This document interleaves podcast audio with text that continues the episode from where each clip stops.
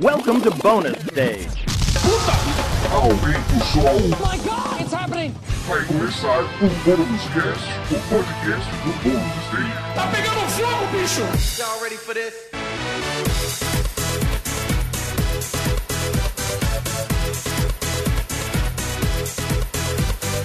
Olá, seja bem-vindo ao Bônus Cast, o podcast do Bônus Stage. Eu sou o Wagner Waka aqui hoje dominando, né, rosteando mais uma vez aqui no lugar do Rodrigo, mas ele está aqui comigo também. Eu tô. Rodrigo, meu querido. Olá. Como é que você tá, cara? Tudo bem, Rodrigo? Ah, estamos, Sanches? estamos enfrentando, né, essa quarentena aí, já são alguns dias, né, em casa. Uhum.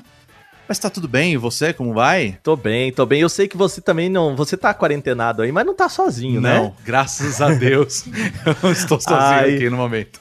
Aí do lado do Rodrigo também, Beatriz Blanco. Olá! E aí, como é que tá? Ah, tá tranquilo, gente. Até agora acho que tá suave. Tá, estamos sobrevivendo bem. Sim, sim, tá sendo mais tranquilo do que eu esperava, né? Mas tá- faz só 11 dias que eu tô em casa sem sair, assim. É, é verdade, a Então, Bia tá mais sei. tempo do que eu, realmente. É, Um pouquinho mais, bom. né? Mas também estamos bem, estamos bem, né? É, e hoje também a gente tem o, o- acho que o prazer aqui de receber, né, alguém que é integrante do bônus, mas aparece muito pouco aqui no Bônus Cast por questão geográfica, mas como a gente tá gravando, né, tudo por forma remota. Seja bem-vinda, Alana Dilene. Olá, pessoal, tudo bom? E aí, Alana, como é que tá aí? Fala, pessoal, onde que você tá, como é que tá aí? Certíssimo, eu tô em João Pessoa, é onde eu moro. João Pessoa, Uhum. Paraíba, né? Pra, para os desavisados Sempre da bom. geografia, né?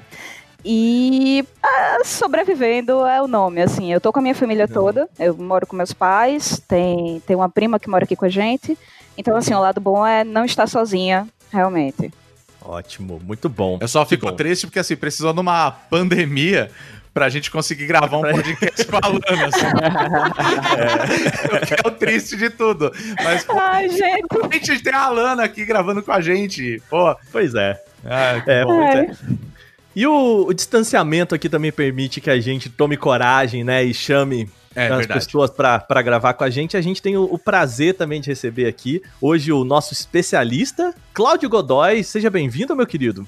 Fala, Waka, um prazerzaço vir aqui no Bônus Stage, poder trocar essa ideia em meio a essa quarentena, né, que Pois é. está difícil para todo mundo, para uns mais, para outros menos, mas a gente pode explorar o assunto aí, eu acho que vai ser bem legal. Pessoal aí que já viu o tema, né, aí no, no Spotify, no seu tocador, hoje a gente vai falar um pouquinho como ficar em paz nos tempos de quarentena, né, diminuir um pouco essa ansiedade, esse momento.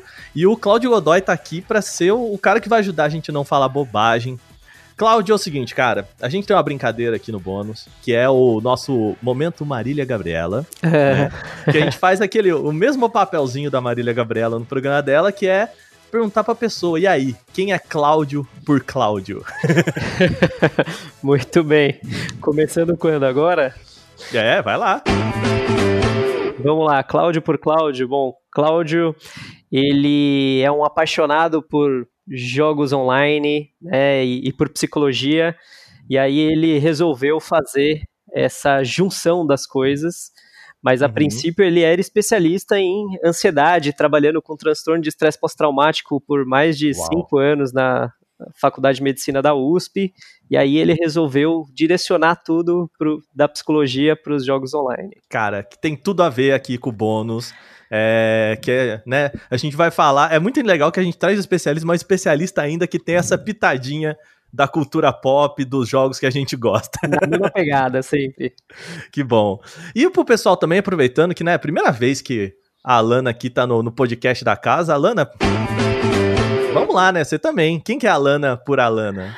Ah, eu, Aka, só quem viveu sabe.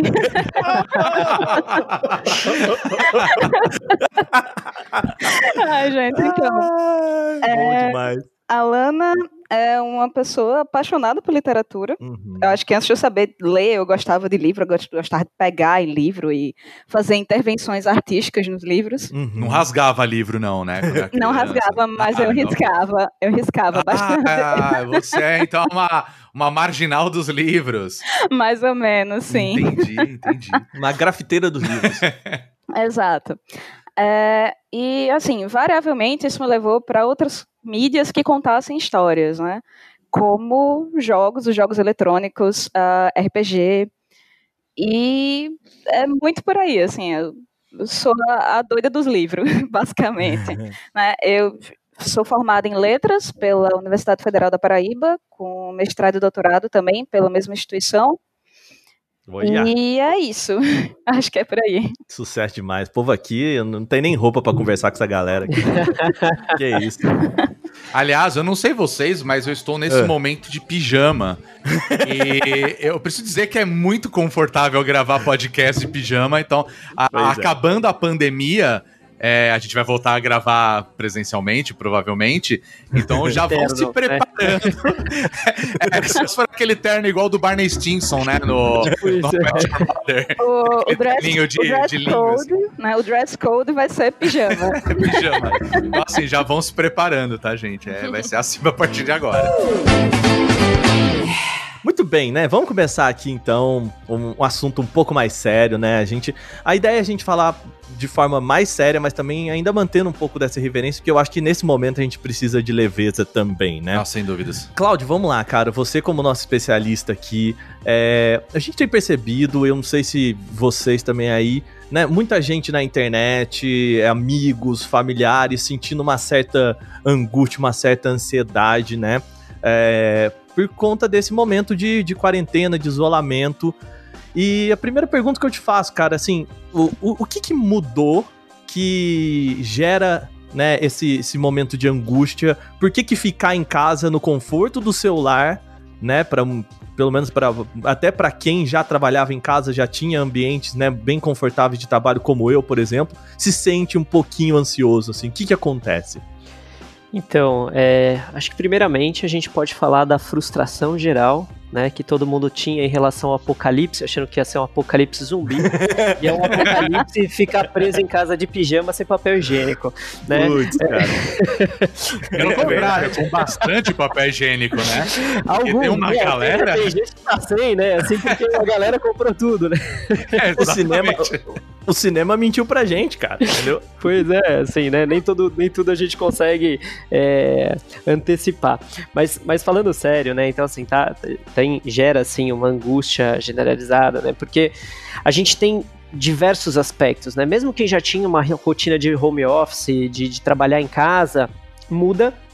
E uma das, das coisas que mudam a princípio é o não poder, né? Porque assim, Uhum. você tá em casa, mas nada te impedia de sair, né? E É você verdade. tinha outros momentos assim que você podia sair, encontrar com seus amigos ou coisa do tipo. E agora você tem esse contexto do não poder. Isso é um efeito que acaba gerando, né, a essa sensação, às vezes, de, de restrição mesmo, porque a gente está restrito, isso acaba ampliando umas questões como solidão, angústia, ansiedade, alguns casos até piora em relação à depressão. Isso é um fator que causa essa des- desorganização. Uma segunda coisa que bagunça muito a gente, querendo ou não, é porque em si a nossa rotina e a nossa organização diária, ela geralmente ela é feita pelas atividades que a gente tem fora. Então, Ok. o seu trabalho, ah, até o horário de academia, assim, você, você vai colocando assim, as coisas te demandam ah, bloquear certos horários e a partir Uhum. disso você encaixa outras coisas que vai gerando a sua rotina. A partir do momento que você não sai de casa, é, isso, isso fica tão aberto e, e fluido ao mesmo tempo que as pessoas se desorganizam. E aí, Aquele negócio de não ver o sol, assim, né? Pois é, você. E, e assim, aí a chance da pessoa, tipo, começar a perder o horário que ela costumava ter de rotina normalmente bagunça o organismo dela, tem uma certa restrição, ela acaba tendo menos atividade física, isso bagunça a nossa química é, corporal e, e- e a- até cerebral, que vai, vai mexendo essas outras, essas outras situações. E isso vai gerando outros problemas, né? Então, com o acúmulo dessa ansiedade, dessa frustração, tudo que a pessoa vai direcionando isso para outras situações, para tentar buscar essa compensação e alívio, que geralmente é o comer, né? Uhum. Até trago atenção para quem tá ouvindo assim, percebe-se assim, por exemplo, o seu o seu hábito de comer mudou. nessa quarentena. É, uma das coisas que a gente percebeu muito é, na, é, com essa questão da quarentena é a questão da alimentação, não apenas isso, pelo menos no meu ponto de vista, mas é, um exemplo, eu e a Bia, a gente sempre teve um costume de, por exemplo, numa sexta-feira de noite, num, durante o fim de semana, a gente sair para almoçar, a gente sair para comer alguma coisa de noite, né? Um barzinho com o pessoal amigo nosso. Então, assim, isso é uma coisa que a gente já tá sentindo legal, assim, de Sim. você ter a facilidade do ir e vir mesmo. De, ah, eu vou ali comer um negócio, né? Claro, a gente consegue é, substituir isso de uma certa maneira através dos serviços de delivery, né? Inclusive é uma coisa que o pessoal é, ele tá incentivando bastante as pessoas a fazerem, né? Até porque a gente sabe que tem muita gente que tá vivendo disso, é, o trabalho dessas pessoas, os próprios restaurantes acabam também é, tendo esse baque, né, com a questão da, da quarentena. Então a gente acaba meio que partindo para essa questão de, ah, vamos pedir alguma coisa que a gente aproveita e ajuda também, né? Mas também bate aquele receio de, ou será que o entregador tá, ele tá se cuidando, ele tá passando um álcool gel, tá, tá lavando as mãos? Sabe, essa pessoa está saudável, Ele ela tá está em segurança, bem? né? Ele está em segurança, exatamente, né? Uhum. Porque acaba batendo essa ansiedade mesmo, de falar, "Pô, peraí, cara, eu desci aqui embaixo do meu prédio, será que tinha perigo de eu ter alguma coisa? Né? Então eu acho que É, é, meio natural esse tipo de coisa, mas ao mesmo tempo a gente fica com essa questão de do que, que a gente vai comer. Claro, a gente antes, a gente chegou aí no mercado, não compramos quatro, cinco pacotes de papel higiênico, gente, tá tudo bem. Mas a gente comprou algumas coisas pra gente ter a comida em casa, a gente tá preparando comida e tudo mais. Tem essa coisa de do ir e vir mesmo, assim. Acho que a gente percebe que a gente tá em casa. É, quantas pessoas que não estão ouvindo a gente agora deve ter feito pelo menos umas três vezes um brigadeiro em casa, sabe? A gente não fez ainda. Mas, sabe, é, acho que talvez isso atrapalhe um pouco Eu- mesmo, né? Eu tenho um histórico, né? Que me faz me preocupar muito com a questão de comer, né? Eu tive transtorno alimentar por muitos anos, né? Eu tive bulimia. Uhum. Então, é, eu tomo muito cuidado com isso. Porque eu sei que é um canal que extravasa a ansiedade, Uhum. né? Então, é, eu tenho prestado atenção, mas eu já percebo mudança no meu hábito, porque no trabalho eu não tinha tantos intervalos pra comer, e aqui você quer levantar. Eu acho que eu tô compensando no café, eu tô tomando muito café. Sim. Putz, cara, eu também. Nossa. Você levanta pra. Você fica naquela angústia de estar sentado, você não pode sair, aí andar até a cozinha fazer um café e tomar um café já é alguma coisa, né? Porque é rápido, né? É, então. Você tá do lado ali, né? Hum, Eu também tenho notado a percepção contrária. Uhum. Eu tenho comido muito menos. Hum. Uau. Minhas atividades, elas, elas eram quase todas externas, assim, eu trabalho fora, é, e aí eu volto para casa para almoçar, para sair de novo. Uhum. Era muito assim, ajuda o fato de eu morar numa cidade menor, e enfim, né, o, o deslocamento ele não é tão grande. Uhum. Mas é, eu tenho notado muito isso, assim, eu, eu tô numa vibe diferente, eu tenho comido menos, eu tenho menos vontade de comer, simplesmente porque eu sinto que aquilo ali não, não tem o mesmo sabor, não tem a mesma, não tem a mesma graça. Uhum. É importante prestar atenção no- no- nos hábitos alimentares, né? Sempre que a gente fala de saúde mental e a gente começa a ver isso de para outros âmbitos, seja às vezes depressão, ansiedade, né? As pessoas elas, elas mostram respostas diferentes, é, principalmente no hábito de, de se alimentar e no hábito de sono. E aí varia de caso para caso. A grande maioria das pessoas em si, eu vejo que isso estoura para um descontar às vezes em alimento, bebida, outras substâncias, né, como café, é, bebidas alcoólicas e coisas assim. É, mas tem pessoas também que às vezes reduzem, mas acaba sempre impactando é, sono e alimentação. E eu acho isso muito curioso, e aí a gente pode, pode às vezes começar a filosofar um pouco em cima disso, até nas na nossas bases de, de criação mesmo, porque se você for para ver, né, sempre que um, um bebê, por exemplo, tem algum desconforto, ele chora. Então, assim, se ele tá com frio, ele chora, se ele tá com fome, ele chora. E geralmente a mãe, principalmente ali naquele início, leva um tempo para você ter a leitura do que o bebê precisa. E, geralmente qual que é a primeira tentativa assim de acalmar o bebê? Dá leite, ma- comida, dá de mamar, né?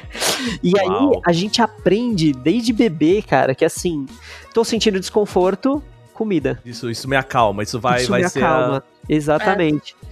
E aí, conforme a gente vai passando por, por situações que vai trazendo desconfortos diversos, a chance de eu ir descontar em comida, substâncias, café, eh, aumenta muito. Né? Eu tava ou- ouvindo até. Na verdade, eu tava lendo um texto muito bacana é, do pessoal falando que também é, tem muita gente que tá se reencontrando com a, a ideia de cozinhar, né? Pri- Principalmente em grandes cidades, assim, em que ah, o pessoal almoçava sempre fora, ou é, sempre pedia né, delivery e tudo mais, e muita gente tá se reencontrando com a sua própria cozinha, né? O que é também bastante curioso, assim, no sentido de tentando lidar com não poder pedir ou não poder sair pra comer, ou enfim, com todos esses problemas e medos, né, que a gente tem com é, se a pessoa pode transmitir isso pra gente, ou se ela está segura, ou se é moral, né, eu pedir que uma outra pessoa se arrisque para pro meu bem-estar, enfim, todas essas questões, né. Mas é muita gente se encontrando com a cozinha, o que no final também eu acho que é um lado positivo, né, e enfim, o quanto que a mudança, Cláudio, também pode impactar nisso, né? Essa ideia de que podia pra noite sem preparo, sem a gente ter essa, né, sem esse tempo de adaptação, de repente a gente muda a nossa rotina de cabeça pra baixo. O quanto isso impacta também? É, desorganiza bastante, né? O, o nosso corpo ele sempre vai buscar aquela aquela coisa de, de estar em, em homeostase. Toda mudança é, é um estresse diferente. E você mudando tudo de uma vez acaba desorganizando bastante. É muito curioso porque assim é, eles fazem alguns estudos, por exemplo, com, de depressão em animais, algumas coisas em relação, por exemplo, ratinho ou coisa do tipo. E o jeito de deixar o ratinho estressado, deprimido, é você ficar mexendo, por exemplo, a gaiola. Então, assim, ele tá lá e ele tem uma água com, com algo bem doce que ele gosta bastante. Você bota um melzinho na água dele. Ele adora aquilo, por ele, ele fica tomando aquilo 24 horas por dia. E, e aí você vai vendo que assim, se você deixa a gaiola na vertical e ele tem que ficar, ai caraca, se segurando e tal, assim, é, ele leva um tempo para se adaptar. Quando ele se adapta, você muda de novo. Chega um momento que ele perde o prazer das coisas que davam prazer para ele. Então, assim, essa, esses estresses que mudam muito a nossa rotina, elas impactam a gente de um jeito é, muito forte, né? O que que. E, e aí a gente tem ainda um outro agravante. Que aí, que aí eu acho que depois a gente consegue ligar nessa coisa do se ligar à cozinha e o porquê que isso é saudável. Uhum. A gente tem uma coisa, por exemplo, que os animais não têm, né? Que é a internet. É verdade. Entendeu? E assim, é, e, e o que que isso acontece? Porque se a gente for parar pra ver, grande parte deste medo ele é disseminado pelas notícias, internet, televisão. Uhum. É, tanto que tem muita gente relatando, né, o quanto, por exemplo, esse, esse fluxo de notícias em si acaba fazendo mal. Uhum. O medo, ele não é exclusivo dos humanos, né? Os animais têm medo e tudo mais. Então, assim, a gente pode entender que o medo em si, ele não é inteiramente cultural. Mas, nós, seres humanos, a gente sempre consegue dar um jeito, assim, de dar uma revolucionada na coisa, assim, né? então, assim, por que não? Então, assim, né? O, o, o animal, ele tem medo quando ele vê, por exemplo, um predador. O predador tá na frente dele e tal. Ele, o, o seu gato, ele não deita no sofá e fica pensando assim, nossa, cara, um dia a gente vai morrer, sabe? Assim, ele não Aham. tem essa coisa. Será que amanhã, será que no mês que vem eu tenho salário, né? Não é uma preocupação do gato, né? Exato, né? Assim, ele. ele... Não, ele sabe que ele tá bem melhor que nós, né?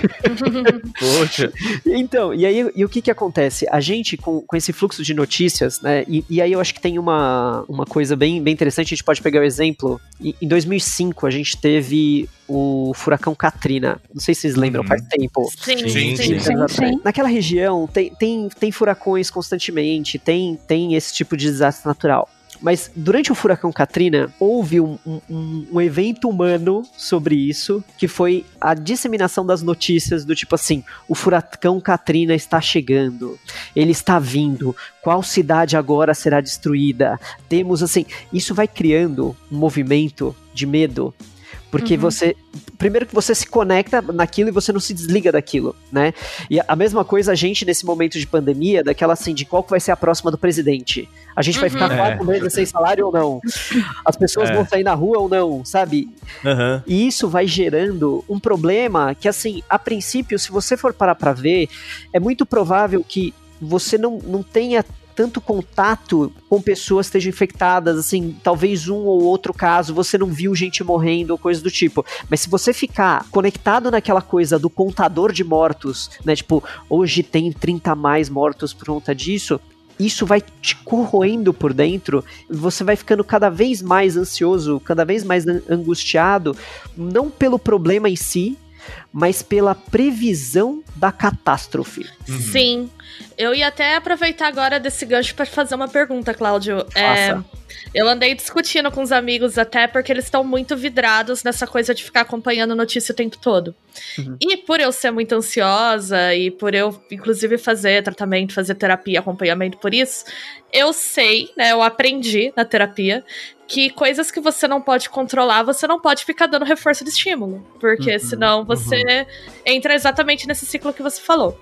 E aí eu tive uma discussão com amigos, porque conversando com eles sobre isso, eles acham que aí você está se alienando voluntariamente e que você precisa estar ligado o tempo todo. E eu já sou da filosofia que eu acho que a partir do momento que você está fazendo a sua parte, você também tem um certo dever de zelar pelo seu bem-estar, né? Uhum. Então, e o que eu, É aquele eu negócio, né, Bia? Máscara primeiro em você e depois nos outros, né? Do avião. com É, certeza. porque assim, eu sou uma pessoa que eu sofri, eu ainda sofro com isso, né? Eu ainda tô em tratamento, mu muito intensamente com isso, e eu sei o quanto faz mal, né?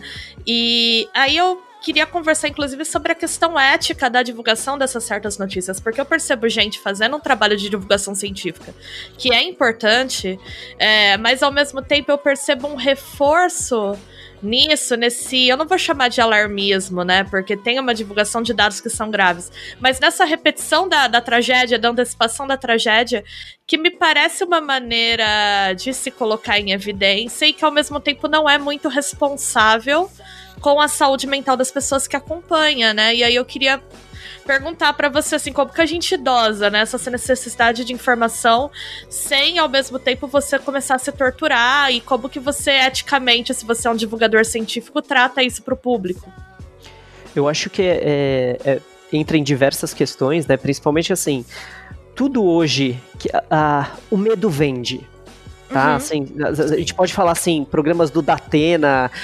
Nossa, eu lembro quando, quando eu era mais jovem, né? Olha só, não sei qual é a idade da, da, da galera, assim. Já sei que você vai falar. Tinha aquele aqui agora, vocês lembram? Nossa! Sim, claro. E assim, desde de muito tempo assim, a tragédia vende. Mas se você for parar pra ver e olhar no decorrer da sua vida, quantos dias de fato aconteceu alguma coisa que foi assim, tipo, nossa, catastrófico, sabe? É, a, a grande maioria dos dias são dias comuns, né? É, Mesmo na é quarentena. Né? Assim, Sim, Sim. e- Só que assim, imagina a, a- a notícias da vida comum, seria assim, é- é- seria aquele, né, é, aqu- aquelas coisas do ego, assim, né, Caetano Veloso compra pão, sabe, assim, Ou, ou mesmo assim, né? Hoje, o, hoje vendeu-se café de forma normal.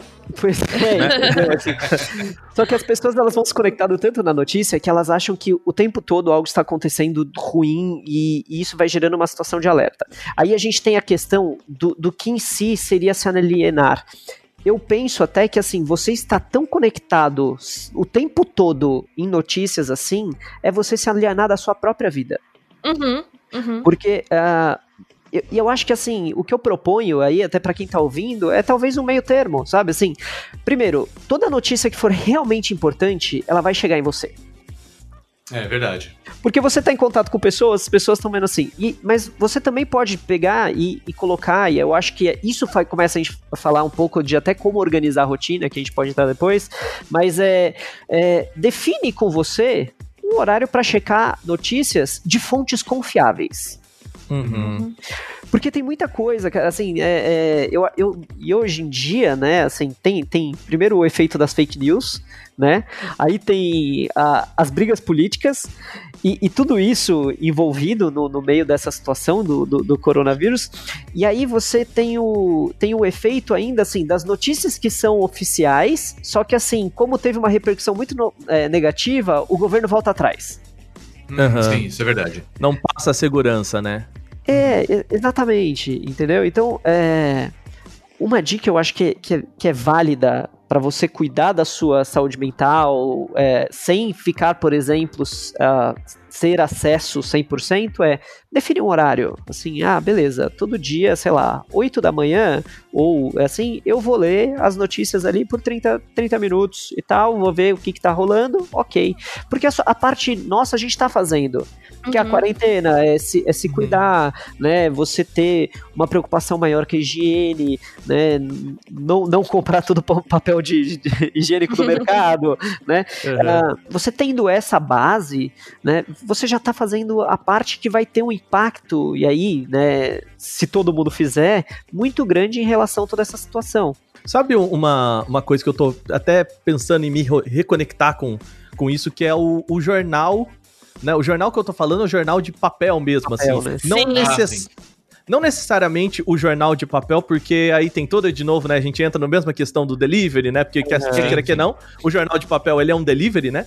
O, mas a, é, a ideia de que o jornal de papel ele concentra todas as notícias que você precisa saber sabe? Obviamente, né, você assinando, sei lá, uma folha, por exemplo, você, né, tem é, é, tudo o que a folha acha que é importante você saber, mas assim, na boa, cara, uhum. é, o, se você dá uma olhada no, no, G1, na Folha, no Estadão, né, com pequenas variações, meio que essa galera tá escrevendo sobre a mesma coisa, sim, né? Sim, sem dúvidas. Então, assim, você fala assim, beleza, eu vou sentar aqui com, com esse jornal e, e ficar aqui 40 minutos, né, meia hora, 40 sei lá, que seja uma hora, e meio que consumir isso aqui e, né, e, e ok, amanhã eu faço isso de novo. Eu acho que é um bom sabe, um, um, um, bom aglomerado. Acho que newsletters ajudam também nesse sentido de, uhum. né, um, o conjunto das informações que você precisa saber para tá informado, né, tirar um pouquinho desse lado alienado seu uhum. né? De, putz, cara, eu ainda tô entendendo, ok, renda básica, eu tô entendendo o que, que é, né? Quais são as discussões, mas, de novo, né? Não passar o dia inteiro. Porque aquele negócio, né, cara? Eu acordo 7 horas da manhã, 7 e meia eu já tô puto. Uhum. é isso. É. Essa é a vida, essa é a vida do brasileiro. É, isso é uma projeção otimista ainda, porque às vezes leva 15 minutos, né? Você tá dando meia hora. O pior, pior para mim que eu trabalho com imprensa também, Uhum. E o meu horário é o primeiro turno, né? Então, assim, eu começo uhum. às 7 horas a trabalhar. 7 e 10 eu já tô pistola. É nóis, Rodrigo. É nóis. É, é, você sabe também como é que é, né? Uhum, Porque é, esse é o ponto. É, acho que tem muita informação chegando pra gente o tempo todo. Uhum. É, não, não tô querendo fazer jabá, porque não é o ponto. A dica que eu dou é: vejam sempre é, fontes confiáveis, cara. Porque sempre vai ter alguém falando que. É, ah, minha mãe trabalha no hospital e viu 80 pessoas morrendo e com certeza foi por causa disso. Existe a possibilidade, sem sombra de dúvidas, mas uhum. Enquanto não tem um, um, anúncio oficial, cara, infelizmente a imprensa não tem como divulgar. Então é. muita gente às vezes acha que ah, a imprensa está tá escondendo, escondendo, informação. E não é assim, cara. Tem que ter uma é. apuração. É. O pessoal tá fazendo tem uma responsabilidade por conta disso, sabe? A imprensa pode ser processada, né, gente? Exato. Trabalhei muitos anos em redação e eu sempre falo isso. Sim. Por que, que imprensa é uma fonte mais confiável, né? Porque além de ter profissionais que são capacitados para tal, elas são empresas com nome CNPJ, elas são responsabilizadas, né? O perfil uhum. Mariazinha 1902 ponto de exclamação que você tá seguindo no Twitter, não. Então, uhum. ele pode postar qualquer besteira e o processo de responsabilização que ele vai sofrer é bem mais lento ou difícil do que um órgão de imprensa, né? Eu, fico, eu tenho muito essa preocupação porque eu lido diretamente com pessoas, né? Meu trabalho uhum. exige que eu tenha uma função mediadora com pessoas e eu tenho uma função informativa, né, inclusive em relação a elas.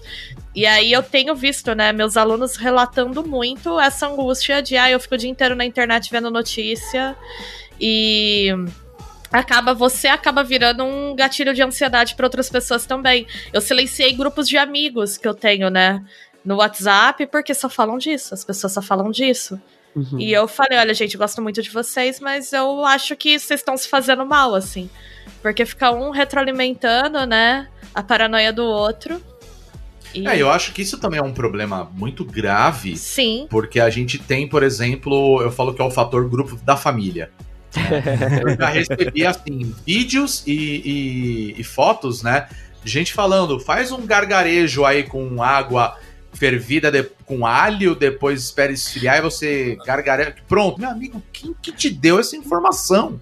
Aham. Saca? E o pessoal realmente acredita. Aí, por conta disso, faz o quê? Vai pra rua. Uhum. Tô, tem que, eu tenho- vou não é nem, ah, eu preciso trabalhar, é.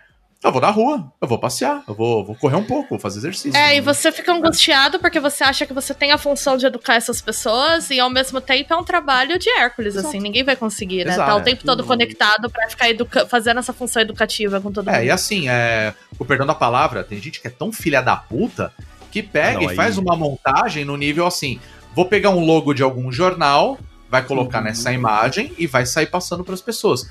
E ninguém tem o trabalho de fazer uma própria apuração. Ele fala assim: caramba, essa É informação saiu mesmo, sei lá, na Folha, isso aqui saiu no, no G1, isso aqui saiu no Estadão, por aí vai, sabe? Uhum. Ninguém tem esse trabalho. Chegou, acabou, sabe? Então acho que isso é um, é um negócio extremamente problemático nesses tempos, né? Eu não tô falando da do nosso exímio presidente falando coisas absurdas, né? De, do resfriadinho, né? Do, Porque eu, eu sou atleta, né? Com aquele físico de batata, né? Parece de um saco de batata, né? O homem Parece- parece um cadáver reanimado. É, a foto dele correndo parecia o chupacu de Goianinha, né? Aquele meme do ano passado, correndo, mas então físico de atleta, né? Mas então, assim, já é uma coisa que as pessoas já acreditam por si só. Elas vêm aqui e falam, não, tudo bem, eu também faço exercício, saca? Uhum. O cara Mas, levanta um peso de 5 quilos e tá tudo bem, saca? Ele acha que ele é um puta atleta e tudo bem ele sair pra rua. Então, eu acho que a, a, a forma que as pessoas estão passando informação nesses tempos de quarentena, é, eu acho que é muito complicado hoje em dia você lidar com tudo isso. Não, eu até queria levantar uma, uma pergunta pra você, Cláudio, assim, Aham. é, pensando no. o- acho que também tem o problema de que meio que a solução, né? O que, que a gente pode fazer é meio que ficar quieto, né? É meio que, cara, só fica de boa e eu, eu sinto que às vezes essa passividade ela cria uma sensação nas pessoas de que elas não estão fazendo nada, né? É, estão vendo as coisas acontecerem e não estão fazendo nada, né? Então, por exemplo, quando eu vou ao mercado, eu vejo umas pessoas de máscara e eu sei que claramente aquela pessoa não tá doente, que aquela máscara não serve pro, mas eu sinto que a pessoa tá fazendo alguma coisa, sabe? Ela sente que ela botando a máscara, ela tá ativamente se protegendo, entende? Existe esse esse esse link, Cláudio, com o, o querer fazer algo, então compartilhar uma notícia com do que simplesmente ficar parado, né? É, existe sim. Eu, eu, eu queria só trazer atenção antes de responder a pergunta, assim, de assim. Olha como a gente já tava pistola de falar de notícia. É verdade. é verdade. Pra ver como, assim, é, tem coisas do ambiente que, de fato, assim, é, aceleram a gente. E eu acho muito curioso essa... É, é- é muito do momento aquela coisa do falar, ai, dá gatilho, né?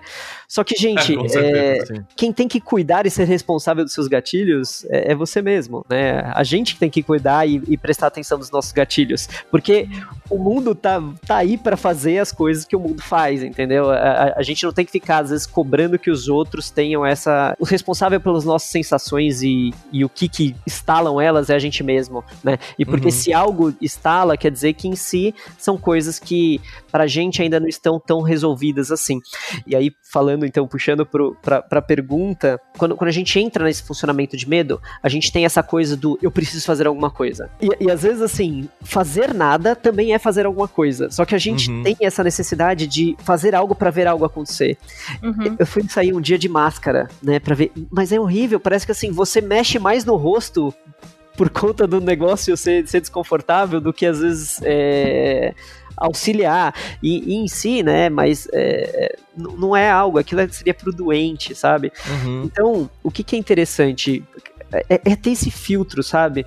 Começar a direcionar ações para você se conectar com você. A gente estava falando de alienação, o quanto você está tá alienado da sua própria vida, né?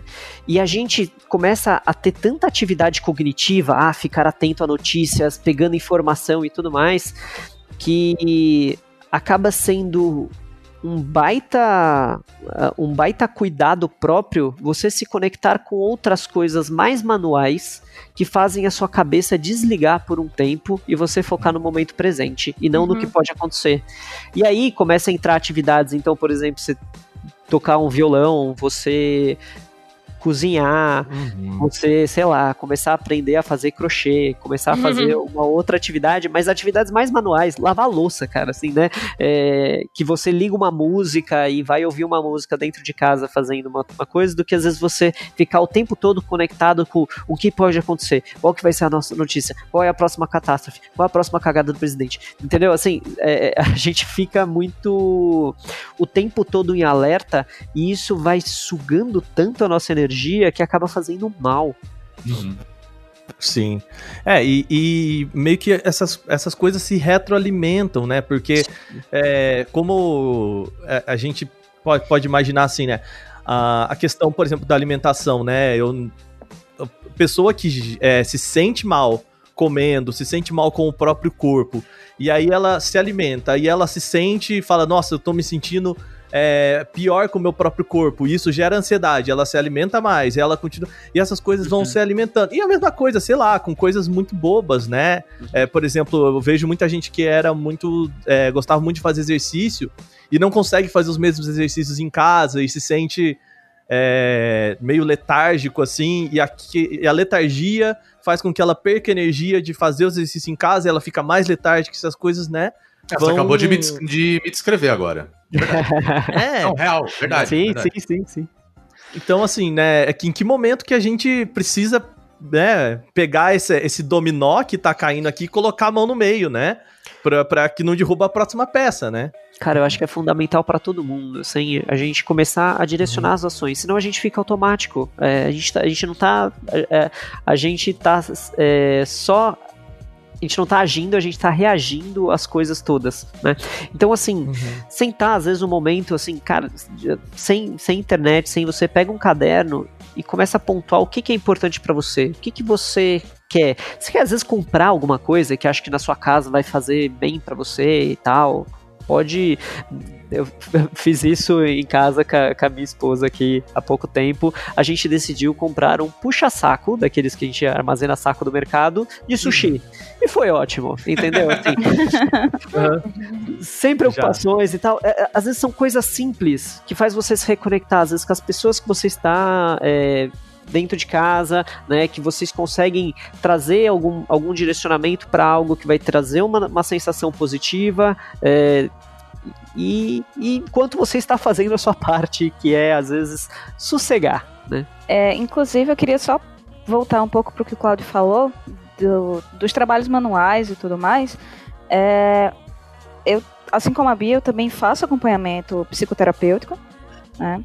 E uma das sugestões que a minha terapeuta me fez foi justamente o de eu tentar me voltar mais para as artes, né? Uhum. Hum, legal. É, desde pegar aquele livro de colorir que ficou ali esquecido da, da época da modinha, a fazer outras coisas mesmo. Se tiver a chance de mexer com argila, enfim, qualquer outra coisa, na verdade, que você possa ter acesso sem se colocar em risco, né? Enfim, fazer alguma coisa com as suas mãos. Né? Não precisa ficar bom, não precisa ser uma coisa que você vai postar no Instagram para todo mundo mas é aquilo que vai te ajudar a desligar, pelo menos para mim funciona, né, vai me ajudar a desligar do caos inteiro que eu sinto que está acontecendo do lado de fora. E é, é, gente, eu vi muita gente falando sobre a, a, questão do. Cara, agora que você tá em casa, você tem mais tempo, né? Principalmente o pessoal que mora em São Paulo, que pegava, tipo, muita condução, né? Sim, Demorava uma hora para outra para voltar e tal. Agora, põe em prática aquele projeto, pessoal que você tem, né? E assim, é, ok, é uma dica legal de você, pô, agora você tem mais tempo, mas assim, é, é só não associar isso com a culpa, né? De você, uhum. cara, né? Você tá em outro momento, e se você não conseguir fazer isso, também tudo bem né? Sim, eu noto isso também, cara. É uma cobrança de você ser produtivo o tempo todo, Uhum. né? Eu acho muito legal você ter... Eu faço tricô e crochê faz muito tempo e eu tô fazendo mais tricô agora, né? Então eu acho que essa coisa do trabalho manual ajuda muito, de você ter um tempo pra você e tal. Mas eu não gosto quando vira uma monetização disso. Eu tenho visto uma Uhum. galera... Tudo bem, o LinkedIn é o lugar do show de horrores mesmo. Mas, né, você quer ficar deprimido, você entra. Mas eu tenho ouvido uma galera no LinkedIn com aqueles papos do tipo: não, agora é o momento, coloque um projeto pessoal em pé. E tudo bem se você só quiser não ser produtivo o tempo todo, sabe? Eu sinto também que tem uma coisa da culpa, né? Eu vejo duas culpas, a de você querer ser produtivo o tempo todo, né? A culpa do ficar parado. E eu também percebo uma culpa em se sentir bem. É, eu vejo muitas pessoas relatando que às vezes elas se sentem culpadas por ter, sei lá, tido um dia legal nessa situação que a gente tá vivendo. Eu vi uma galera no Twitter, que o Twitter também é o lugar que todo mundo libera seu policial interior, né? Eu vi Uhum. uma galera lá fazendo um monitoramento do tipo, ah, eu acho um absurdo as pessoas postando coisas é, felizes nesse momento, e eu fico pensando, caras, tipo. Eu quero ver isso, eu quero ver coisas É. felizes. É, e não, e eu assim, conheço um psicólogo fazer- bom, se vocês quiserem indicar. né? Não, eu acho que. Eu acho que uma galera tinha que ir assim. Pra terapia sério, porque eu percebo um desejo. Eu acho que as pessoas projetam a própria culpa, né? Elas sentem essa culpa e aí elas vão e tentam ficar monitorando os outros do tipo, não, eu vou fazer aqui um policiamento do bem-estar, entendeu? Se você tá bem, você tem a obrigação de se sentir mal, porque eu tô me sentindo mal. Então, se você não se sente mal, você é um alienado, né? História da alienação de novo. Sim. E você tem um reforço muito social muito grande, principalmente em redes como o Twitter, que são feitas para reclamar. Né? Aham. Nossa, Eu, eu acho que até a Lana às vezes pode dizer, mas assim, aqui em São Paulo eu sinto muito que assim, a gente. A maneira de aproximação do paulista é reclamando. Eu não Total. sei se- eu não sei- é se é só em São Paulo isso, assim, entendeu? Mas assim, você tá de boa, às vezes, na fila do, do, do caixa, ou do, de um banco, ou, do- ou de um mercado, na época que a gente podia ir nesses lugares, né? A, a pessoa, ela vai reclamar assim, ah, tem, tem 15 caixas aí, ó, só tem dois atenderam, sabe? Assim, é, é- é como as pessoas buscam socializar, assim, né? Os laços sociais mais fortes que eu construí aqui foi a partir do ódio em comum. Exatamente. Foi o momento que a pessoa virou pra mim e falou assim: Você também odeia isso? Eu falo, sim, melhores amigos, sabe? Assim. Engraçado que o Paulista, ele, ele, além de ter, um, ter o ódio puro no coração, ele é meteorologista também, né? Ele tá sempre reclamando do tempo. Né? Você pega- Porra, esse sol, podia, hein? Né, pegar um elevador, né? Você pegar o elevador, o cara fala, esse tempo, né, cara? Pô, tá, tá foda, né? Tá foda. O cara não tá feliz, tá cho- não tá feliz. Tá chovendo? Tá mais, pior ainda, sabe? Então ele nunca tá feliz com a porra dentro do tempo, velho. É impressionante isso. E eu Aí, acho que é, assim é uma também, coisa Alan? muito do paulista Olha, mesmo. Assim, é, reclamar é um direito inalienável e universal. então, assim, a união pelo ódio, ela, ela não tem fronteiras, certo? Na fila do caixa, é esse tipo de reclamação. Aff, só tem um caixa atendendo. Isso é um absurdo. Olha a quantidade de gente. E daí pra baixo, certo? Isso, isso é, é universal. Tenho certeza de que todo lugar vai ser assim. E agora a É. gente tem o fator presidente, né? Porque se Pois cara é, fala, você né? comenta com alguém, aí você fala, nossa, mó filho da puta. Nossa, podcast. Se o cara fala, ah, eu acho que ele tá certo, você fica mais puto ainda, sabe? Então, assim, é muito ódio, cara. A gente tá sendo movido pelo Pois ódio é. mesmo. Então, e, e eu vejo que, assim, por exemplo, o Twitter, assim, acaba sendo pior ainda, porque Sim. a, a Nossa, pessoa, ela acaba, se, ela acaba, vamos dizer assim, ela faz toda a base do reconhecimento social que ela precisa só Aham. disso, né? verdade. então, assim, aí o que, que ela faz? Ó, observem o, o comportamento de uma pessoa no Twitter. Ela vai lá, ela vai postar algo, assim, ela fala assim, nossa, eu vou reclamar hard aqui, eu vou xingar muito no Twitter. Aí ela faz o post dela de xingamento no Twitter. Aí o que, que ela faz? Ela para e fica olhando a notificação, assim. Sim. Quer biscoito. Aí, aí não tá vindo, aí não tá vindo os likes assim, ela abre uma, ela abre uma outra aba assim, ela faz alguma coisa, dá 5 segundos, ela volta na aba do Twitter e dá F5 assim. Aí É ela verdade, é É, verdade isso. Pois é. E aí Mas- eu fico assim, o quanto isso não é um comportamento às vezes alienado, né? Você tá buscando uma sensação, você tá procurando aprovação social. Né? E, só que o que acontece? A gente se fecha nessa coisa dos ter que se sentir mal, e isso acaba virando um problema. Uhum. Uhum, uhum. E, e esse funcionamento, ele tá num funcionamento automático. E aí, quando você opta por, por exemplo, eu vou olhar minhas redes, assim, tá, tá horário. E enquanto isso, poxa, o que que era legal? O que que eu, que eu gostava de fazer? Cara, eu, eu sou horroroso. Assim, como, como tocando violão, assim, eu, eu gosto muito de metal, rock, essas coisas assim. E, cara, assim, assim, você querer aprender é, é, visando fazer um solo incrível e tudo mais, assim, tem muito chão pra isso. Com Se desconecta com a coisa do resultado. Pega- é, se conecta com o momento porque tocar o negócio é bacana, né? Então, assim, conseguir tirar duas, duas posições ali de uma música que eu acho legal, pô, fiquei feliz pra caramba, cara. E, né, e isso é, é- é eu comigo. E eu acho que falta muito isso ultimamente. As Uhum. pessoas se conectarem com o que faz bem pra elas e não com o que as outras pessoas vão pensar, se vão, Uhum. por exemplo, me aprovar por eu estar fazendo isso. E aí vem essa coisa do tipo, poxa, eu tô bem hoje, acordei bem, olha só, é, sabe aquela coisa assim do, do Good Hair Day, assim, você acordou com o Uhum. cabelo legal, cara. É uma coisa tão ínfima, assim, só que faz você se sentir bem com você. Ah, não, mas tem, as crianças na África estão morrendo, não posso ficar Sim. feliz. É verdade. É, E às vezes até o Good Hair Day vira uma reclamação do tipo, nossa, hoje que eu, hoje que eu estou com um cabelo bom, eu não posso sair de casa, não tem ninguém pra ver. é, né? então, e aí, É assim, biscoito. E aí a gente pode ir para um veio mais filosófico aqui, assim, eu acho legal, assim, às vezes trazer essa ideia. Boa, de que, gosto. Em si, né, é, o estar feliz, a felicidade, ela não tem a ver com uma conquista futura. Ah, quando, por exemplo, eu trabalho muito com essa parte do- dos é, esportes eletrônicos, a, a felicidade em si não tá, ah, quando eu ganhar o campeonato eu vou ser feliz, né? Mas em si você conseguir olhar para o que você dá valor hoje, né? E, e- e o que você tem de bom hoje. E, e você sentir, falar assim, cara, que bom que eu tenho isso, né? E não esperar dar valor quando você perder, né? Por exemplo, a liberdade ou coisa do tipo do ir e vir, Sim, sabe? Né? Mas assim, pô, que legal, às vezes que hoje a gente conseguiu fazer uma comida gostosa, pô, que eu consegui fazer um café legal e você se conecta e vala- dá valor àquele momento, isso traz uma noção de felicidade, né? Uhum.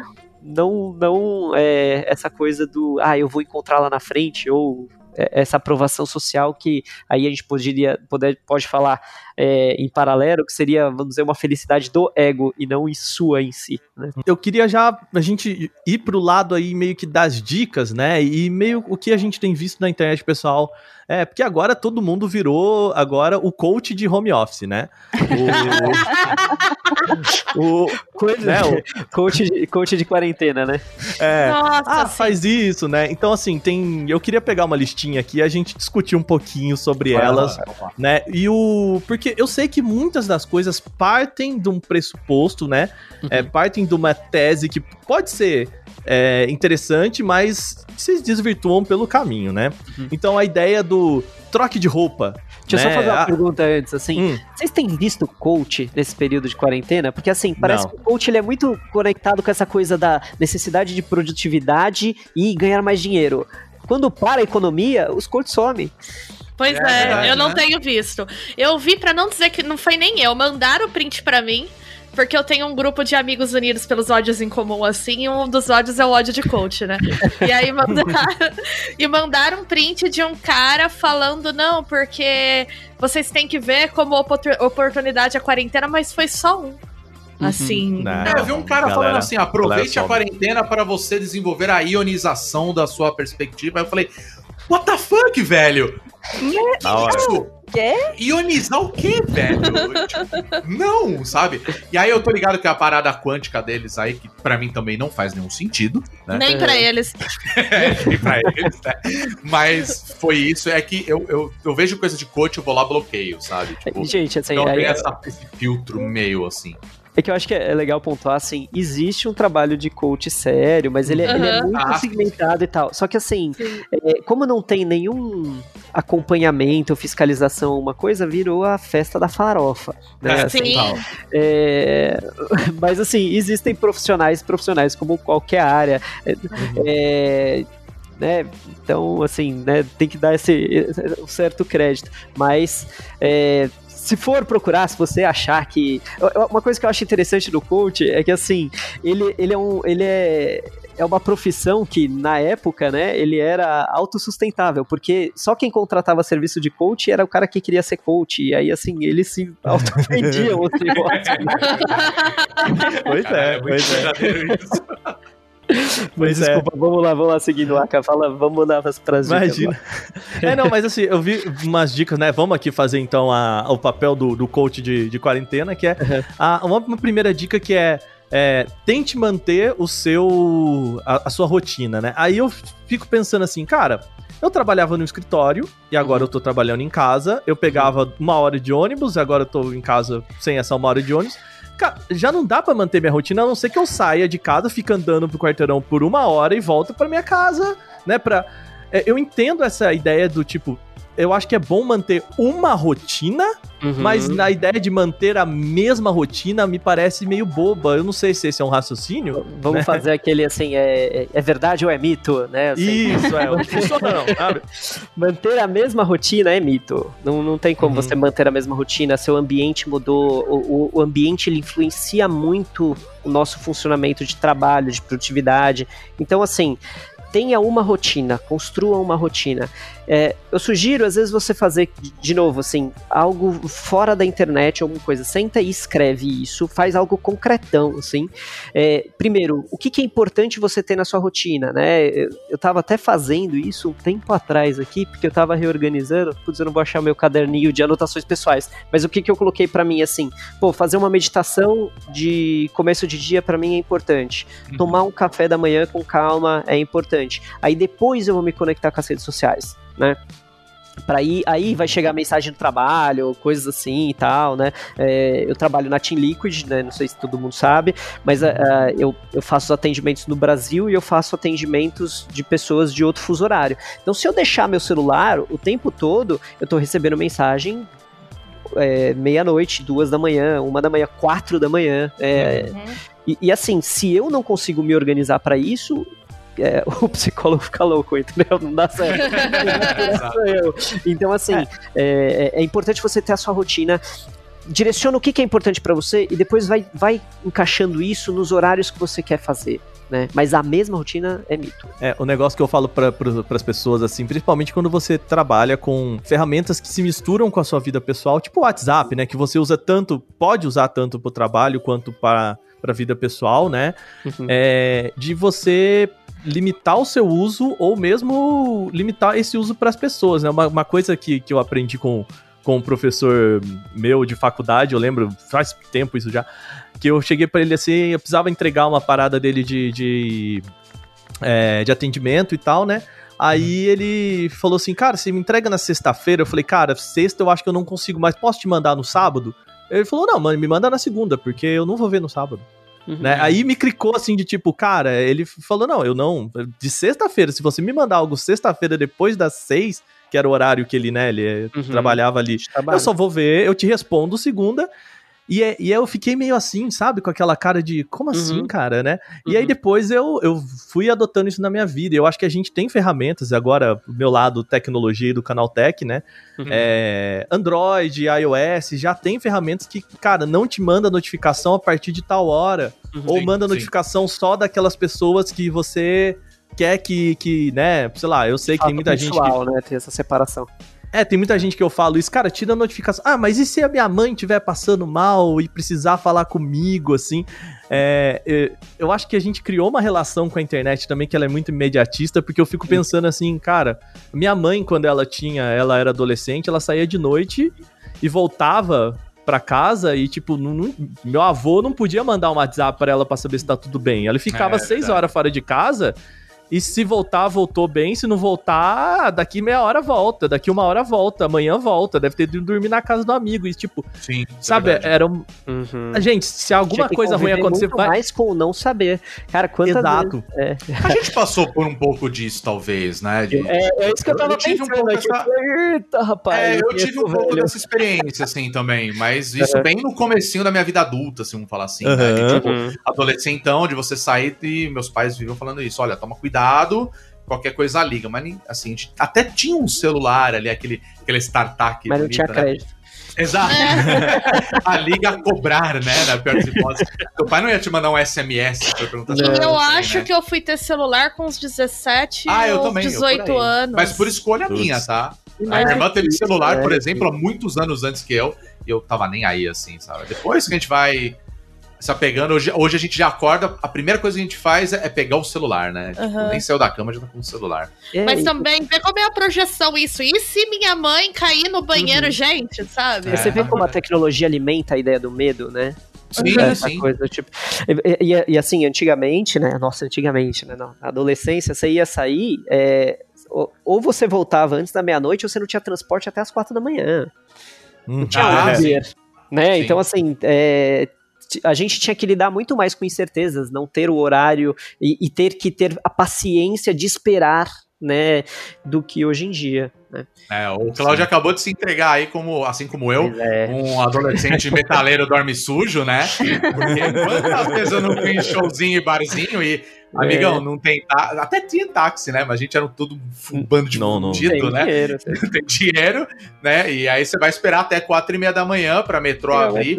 E aí você vê aquela legião de moleque, assim, tudo vestido de preto, camiseta de banda, deitado no chão, assim. Cara, aquilo de- pô, na época ia ser um vetor de coronavírus, meu amigo. Olha, não tá lá, viu? Mas Era, é. era tipo a turma da Mônica, assim, todo mundo calça jeans, assim, camiseta preta. O armário tudo igual, né? Exatamente. Eu queria até aproveitar o, o gancho que a gente tava falando da questão do home office, porque eu já trabalhei em home office em outros empregos, né, anteriores ao meu atual. E hoje, né, é, por conta dessa questão do, da quarentena, eu tô fazendo home office também. E eu eu tô desenvolvendo duas coisas, assim, uma coisa que eu aprendi, uma, uma na, na manha mesmo, né?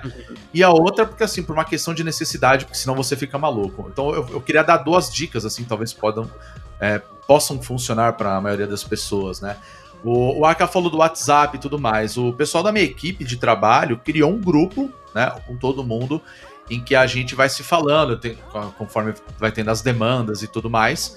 É, e eu chego agora no pessoal e falo assim, pessoal, ó, encerrando aqui agora o meu horário. Se vocês precisarem de alguma coisa muito importante, por favor, me liguem.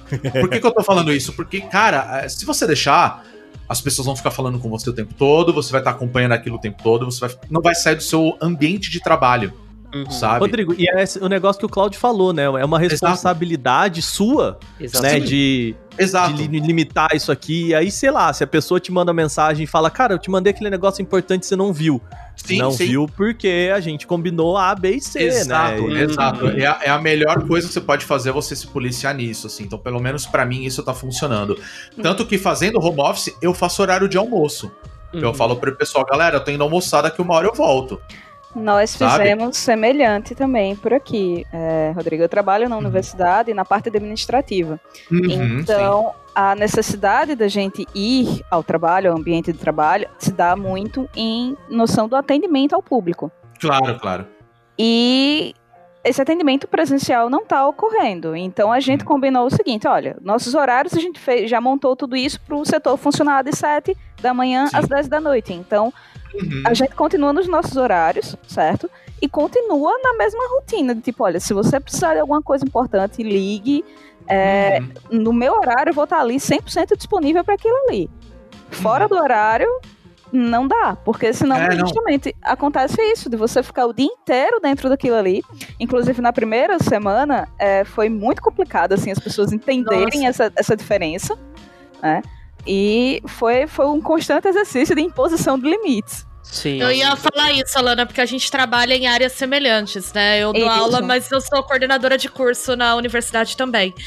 E a mesma coisa, tem um horário que eu tô disponível para atendimento de aluno, né, do público. Na primeira semana foi caótico, porque tava todo mundo em adaptação, foi aquela coisa louca. Eu acordava às seis da manhã, que é o horário que eu gosto de acordar, entre seis e sete, e eu ficava trabalhando até onze da noite, direto.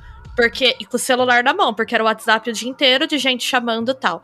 Eu percebi que eu ia ficar louca assim, e semana passada eu resolvi limitar. Eu falei, ó, meu horário normal de trabalho é da, a partir das 14 horas. Eu vou trabalhar a partir das 14 horas. E é isso. E aí eu come- comecei a delinear uma rotina pra situação de acordar, de fazer exercício, de limpar a casa, de jogar videogame. Eu botei um horário pra jogar videogame. É, que é importante. E aí, essa semana eu senti que ela passou mais suave. Porque se você deixar, mas é uma coisa que você tem que limitar, de fato. Inclusive, eu entrei no grupo do WhatsApp que a gente tem do- e coloquei: olha, vamos mandar mensagem só em horário comercial. Porque senão todo mundo vai ficar louco. E foi bem legal a conversa, porque tava todo mundo se sentindo assim e ninguém tava falando. Sim. Eles falaram, ai, obrigada por ter essa preocupação, eu tô me sentindo muito sobrecarregado, ah, eu também. É, vamos fazer assim então pro bem-estar de todo mundo. Eu acho que é uma coisa que se for conversar as pessoas entendem. Mas se deixar, gente, essa diluição assim de fronteiras claras entre a vida pessoal e o trabalho é muito complicada. Sim, sim. E a gente dá muita abertura. E até porque todo mundo sabe que você está em casa. Exato. É verdade. né? Exato. E, e essa coisa, né? Acho, acho que até que nem, que nem foi falado do, do ligar, eu vejo que principalmente o pessoal mais, mais jovem de agora, eles têm uma certa aversão a utiza- utilizar a versão de ligar do telefone. Mas ah, é muito importante essa coisa de pôr limites, porque ah, primeiro que eu acho que é um, é um grande sinal de maturidade, né? Porque pôr limites dá trabalho, mas é um trabalho que você tem uma vez só.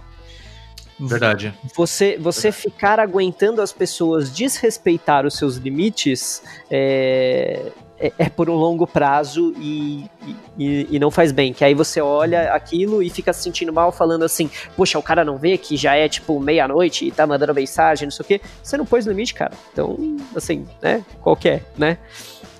É, eu acho que é até importante também, assim, mandar para as pessoas. Às vezes as pessoas elas não sabem como as ferramentas funcionam, né? É, por exemplo, cara, o e-mail, hoje o Gmail, né, que é a maioria que o pessoal usa aí, até o Outlook também, já Sim, tem agendamento de mensagem. Então, se você teve aquela puta ideia, 10 horas da noite, você não tava conseguindo dormir, resolveu porque por causa da insônia ser produtivo e, sei lá, teve ter um motivo, e 10 horas da noite resolveu mandar um e-mail, programa ele para outro dia, né? Não manda Uhum. no WhatsApp, é, ou, né, tem ferramentas como o Slack que a gente sabe que você pode colocar lá que você tá offline e aquela mensagem só vai chegar para você a hora que você conectar de novo, né? Uhum. Tem. Então, acho que faz parte. Aqui eu tô puxando um pouco a sardinha pro meu lado, porque eu trabalho com tecnologia, a gente tem tudo isso lá no canal Tech. Mas é, é, é porque às vezes as pessoas realmente não, não entendem Sim. muito essa. é- Essa relação de que, cara, é, eu tenho muito, você tem meus amigos, assim, puta, eu te mandei a mensagem ontem, 8, 8 horas da noite, você não respondeu. Falei, cara, 8 horas da noite eu tava vendo TV pra dormir, sabe? Sim, sim. desculpa, mesmo que seja um amigo mesmo, assim, de tipo, cara, desculpa, é, eu não tô 100% disponível pra você, né? É, Eu, agora de manhã eu te respondi, passou, sei lá, sete horas, eu te respondi, não era urgente, tá tudo bem, né? É. É, tanto que era uma coisa que eu ia falar, né? É, outra coisa que eu aprendi, assim, na, na raça foi, assim, a- o maior arrependimento da minha vida foi ter instalado o, o Outlook, que é o programa que eu uso para abrir o e-mail do trabalho no celular, Hum, por conta das errado. notificações. A, a pior coisa que eu poderia fazer, mas assim, eu fiz, claro, uma questão da preocupação, a gente tava começando agora esse trabalho remoto da equipe lá do, do meu trabalho, e aí eu já até desinstalei. Eu falei, não, cara, eu vou ficar no meu horário de trabalho, que é o horário que eu estou me dedicando Uhum. a, a trabalhar em casa. E eu sempre fiz isso, por que, que eu não vou fazer isso agora? Uhum. Sabe? Então, é, eu acho que a questão da organização, de como que você lida é, trabalho dentro da sua casa, o home office mesmo, eu, eu confesso que eu, eu tô conseguindo me dar muito bem. Mas eu sei que tem muita gente que não consegue Uhum.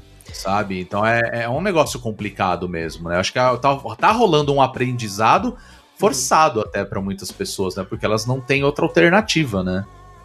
É, e se você não direciona um esforço pra isso, fica uma bagunça mesmo. Sim. E isso vai te sugando emocionalmente, isso vai te sugando racionalmente e o seu tempo não rende, sabe? Assim, parece Uhum. que você não se sente bem com isso.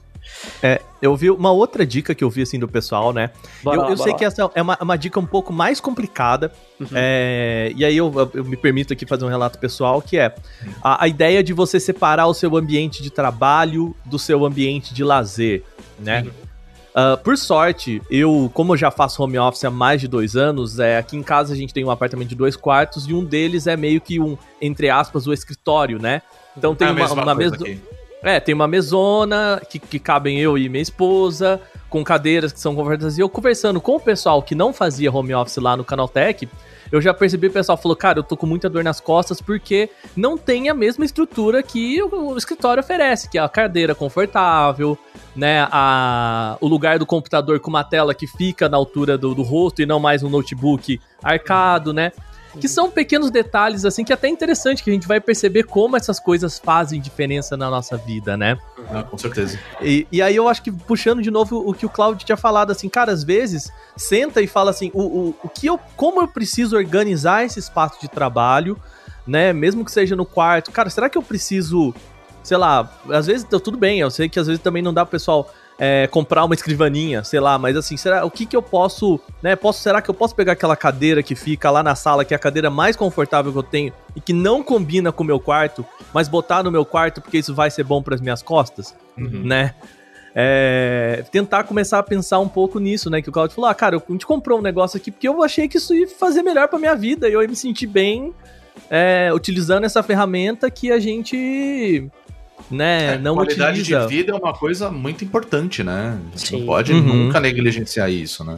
É, essa, é- é- essa dica aí, então, né, é- ela é verdadeira, ela é importante separar o, o ambiente de lazer do ambiente de trabalho. Só que acho que as pessoas elas entendem um pouco errado e muito ao pé da letra isso. Né? Então, porque, por exemplo, nem todo mundo às vezes tem um segundo ambiente para poder Sim, fazer sim. o trabalho e tudo mais.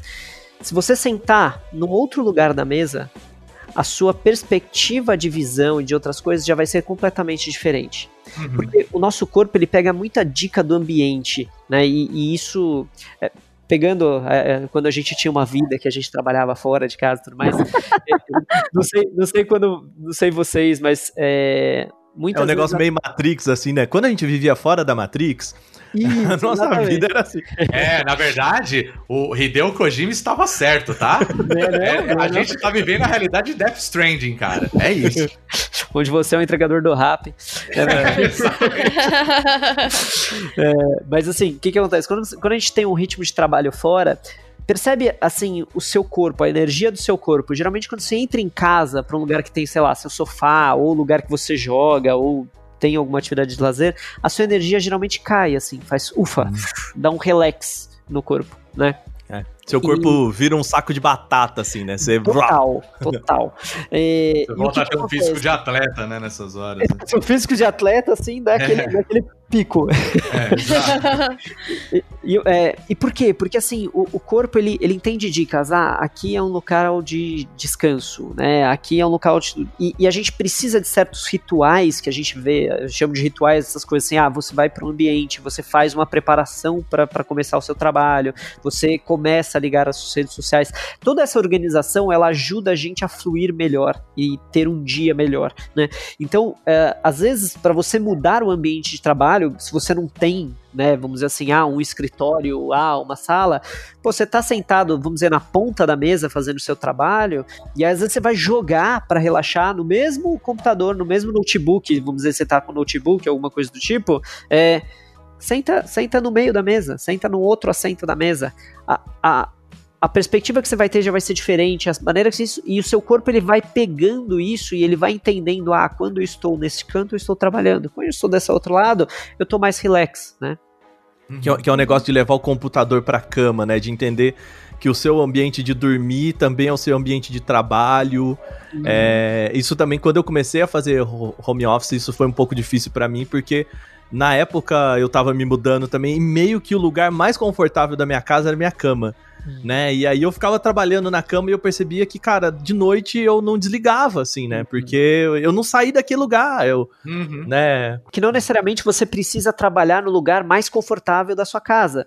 Você pode, por exemplo, começar a colocar momentos de pausa para você ir, se levantar, se esticar e tal. Que você não precisa passar as 8 horas sentado ali. Essa questão da gente acordar e, e trocar de roupa, né? De não ficar com o pijama e, e tal, que, né? É, a gente até tem um- uma brincadeira aqui com a minha esposa que a gente já ouviu gente falando assim, não, eu coloco inclusive salto alto pra, pra manter... Calma, gente. Não, Não, Não, gente, não. Gente, Calma aí, galera. Você trabalha de terno, não precisa pôr terno em casa, assim, tá tudo bem, né?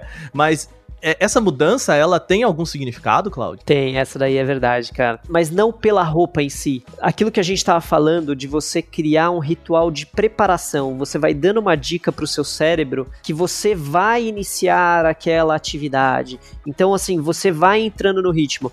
E se você não precisa botar, tipo, vamos dizer assim, o salto alto ou coisa do tipo. Mas, por exemplo, você fazer um, um, um ritmo de vou, sei lá, vou lá, tomo meu banho, depois do meu banho, eu vou, eu coloco a, a camisa do trabalho. Você pode às vezes ficar de bermuda ou coisa do tipo, né? Mas você está. é, o movimento que você vai fazer, né, de se preparar, se, eu, eu acho que assim, é, é muito se deixar disponível ao trabalho. Você, se você é, se preparar de maneira que você fosse encontrar de fato as pessoas naquele momento, seja aí para você fazer um trabalho, seja para você assistir uma aula, porque senão você vai ficar muito mais disperso. Uhum. E, e aí, até voltando, acho que é aquela ideia filosófica que a gente falou, né? Que eu acho que dá um outro, re- um, dá um outro significado, né? Eu ia falar dar outro ressignificado, não faz sentido nenhum. Mas dá um ressignificado pra, pra ideia de você se arrumar, né? Porque a gente tem essa ideia de, pô, vou acordar, é, tomar um banho, botar uma roupa legal e sair porque as pessoas no meu trabalho vão me ver. Mas a ideia de que você, cara, eu vou acordar, vou tomar um banho pro meu corpo despertar, vou colocar uma outra roupa pra sair um pouco dessa ideia de que eu tô dormindo ainda, meio que pra você, né? Fazer de você pra você mesmo e não pensando no que as pessoas no seu trabalho vão e vão entender. E aí volta na ideia do salto alto, do terno, né? E se a pessoa é importante, às vezes o salto alto, o terno, pra ela se sentir, porque a, a gente, a gente subestima um pouco essa coisa de vestimenta, mas é, dependendo da forma que a gente se veste, dá um certo poder pra gente, sabe? Assim, você vê às vezes até a postura Uhum. da pessoa muda quando, quando ela tem uma preocupação por aquela situação de se vestir melhor de uma certa forma, né? Tem um, um que aí a gente pode, sei lá, rou- roubar o termo, né, de empoderamento disso quando você se preocupa com a maneira que você se veste. E às vezes não pra mostrar pra alguém, mas pra você mesmo. Interessante. Vamos para mais um tema aqui, que é o exercício físico, né? Ah, eu lembro que, assim como o pessoal aqui, é, já, já fiz é, terapia, hoje eu não faço mais, mas já fiz. Façam, gente, gostoso demais. Lembrando É que muito nem bom, jogar vale só- muito a pena. É, uma das partes era, cara, exercício físico ajuda nesse controle de ansiedade, né? De você. Até pelo trabalho, vo- vo- voltando àquela ideia de trabalhar na cama o dia inteiro e depois você sente que o seu, a sua mente tá exausta, mas o seu corpo não, né? Porque, cara, você passou o dia inteiro na cama, né? Passou o dia inteiro sentado e tudo mais. Cláudio, como que o exercício físico colabora nesse sentido? Cara, o exercício físico é muito importante, né? Porque a, a gente tem, é, e aí a- até aproveitando a sua fala, assim, né? é, geralmente a gente tende a separar essa coisa, ah, a minha mente está cansada, meu corpo não. Mas se a gente for parar pra ver, a gente é um organismo só e ele, e ele se impacta, né? Se você não está, às vezes, mentalmente bem, muito provavelmente seu corpo também não tá legal. E a nossa mente, dizemos assim, ela sofre muita influência de químicas corporais. Então, e aí a gente pode pegar exemplos, né, tanto de, por exemplo, o seu humor não é o mesmo quando você está com fome, né? Definitivamente não. Preste atenção, assim, né? Quando você, às vezes, você mesmo, né? As pessoas que você convive, quando essa pessoa está com fome, assim, é, é, é liberada certas químicas que vai impactando a maneira que, como você se sente, como você, assim, esse aspecto, vamos dizer, entre aspas, mental, né? E, e toda e toda parte, então, né, muito do que a gente direciona, vamos dizer, para comer, para o café, para outras coisas, com atividade física você conseguiria regular muito melhor isso, sem contar que você teria mais disposição para as coisas e até para os próprios trabalhos que exaustam você mental, você teria uma melhor, é, um melhor rendimento para conseguir passar por essa situação, né? E aí eu acho que ajuda também naquele momento meio off, né? De, pelo menos comigo acontece muito do, cara, o meu momento de botar o podcast e, e fugir do mundo, assim, né? É o meu, a minha hora comigo mesmo, assim infelizmente a gente tá nesse momento de quarentena e é difícil fazer exercício em casa, né? Por mais que a gente queira fazer, porque é muito associado a vai dar uma caminhada, uhum. né? Vai correr. Eu lembro que pelo menos as dicas eram sempre essa, cara, vai, sai um pouco de casa, uhum. corre, não sei o que lá, e agora a gente não consegue fazer isso, né? É, a gente tá certo, tá, tá bem limitado, né? Eu acho que isso vai, vai gerar um boom bem de, de, de outros problemas que eu acho que quando a gente passar dessa crise de quarentena vão estourar outros problemas, principalmente de saúde mental, por conta de fatores da economia, porque, gente, falta Sim. de dinheiro traz problemas para a saúde mental. Traz. Claro. Assim, Essa história de que dinheiro não traz felicidade é mentira, né? é, só dinheiro não traz felicidade. A ausência de dinheiro te traz problemas. E aí. Segurança, né? É, entendeu? Então, assim, vai ter diversos problemas uh, uh, o retorno disso. Um deles eu acho que vai ser um impacto importante, tanto na saúde mental quanto em transtornos de ansiedade e na questão de obesidade também.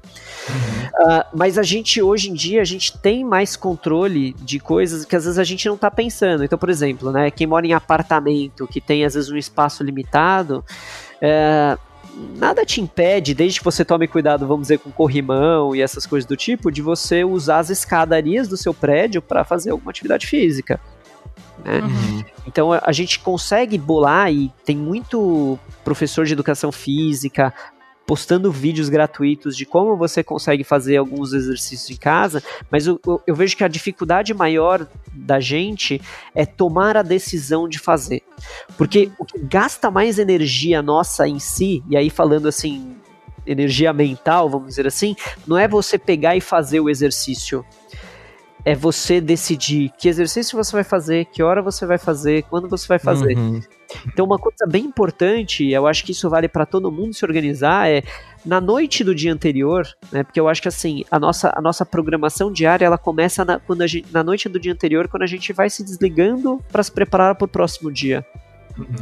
Pega um caderninho ou alguma coisa assim e se coloca alguns objetivos. Ó, oh, amanhã eu quero fazer isso, isso, isso. Amanhã, ó, 9 horas da manhã eu vou subir, sei lá, 10 lances de escada e depois eu vou voltar aqui, né?